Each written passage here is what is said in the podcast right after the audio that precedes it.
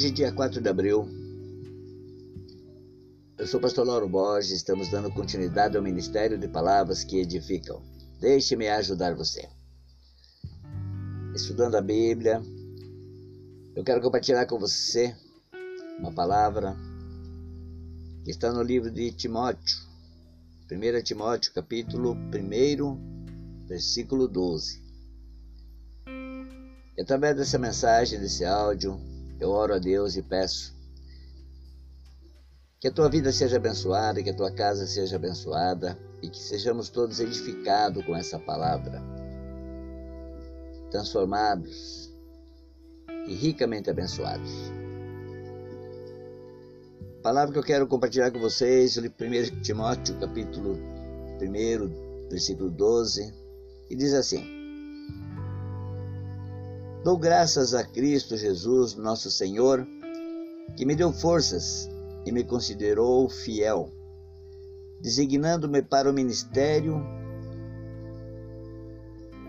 A mim que anteriormente fui blasfemo, perseguidor e insolente, mas alcancei misericórdia porque eu fiz por ignorância e na minha incredulidade. Contudo, a graça de nosso Senhor transbordou sobre mim com a fé e o amor que estão em Cristo Jesus.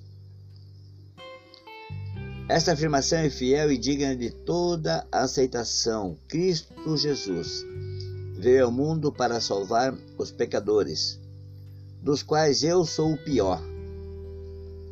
Mas por isso mesmo alcancei misericórdia, para que em mim, o pior dos pecadores, Cristo Jesus demonstrasse toda a grandeza da sua paciência, usando-me como um exemplo para aqueles que nele haveriam de crer, para a vida eterna. Ao Rei eterno, Deus único, imortal, invisível, sejam toda glória, toda honra, para todo sempre. Amém? Eu quero fazer uma pergunta para você nessa manhã. O seu nome está escrito, escrito na Bíblia? E com essa pergunta eu faço o tema da nossa mensagem nesta manhã. Por muito tempo, antes de eu estar fortalecido na minha fé, eu me questionava: será que o meu nome está escrito na Bíblia? E certa vez, ouvindo a pregação, uma pregação de um um pastor muito importante no reino de Deus, ele estava pregando sobre isso. Será que o teu nome está escrito na Bíblia? Mas eu me perguntei: existem muitos lauros. Como saberei que sou eu? Lauro Borges, eu conheço uns quantos com o mesmo nome meu. Como terei certeza que sou eu? Se o meu nome estivesse escrito na Bíblia e eu tivesse certeza, eu estaria, estaria claro que eu e Jesus teria morrido por mim. Então, como saberia como saber que se tratava de mim? No entanto, queridos, preste atenção. Deus atribui um nome a cada um de nós que aceitamos a Ele como nosso único e suficiente Salvador. E qual é esse nome, pastor? O de, o de pecador.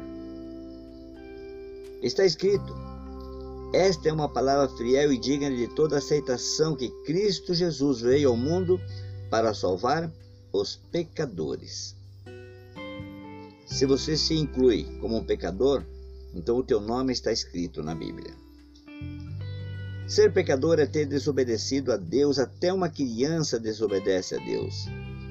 Está suja aos olhos de Deus e necessita ser lavada e purificada pelo sangue de Cristo. Mas Deus prova o seu amor para conosco em que Cristo morreu por nós, sendo nós ainda pecadores. Romanos capítulo 5, 8. Ele veio para salvar um grupo de pessoas que levam o nome de pecadores eu me incluo nesse grupo de pecadores. E você? Faz parte desse grupo? Então escute bem o que diz a palavra. Se confessarmos os nossos pecados, Ele é fiel e justo para nos perdoar os pecados e nos purificar de toda a injustiça.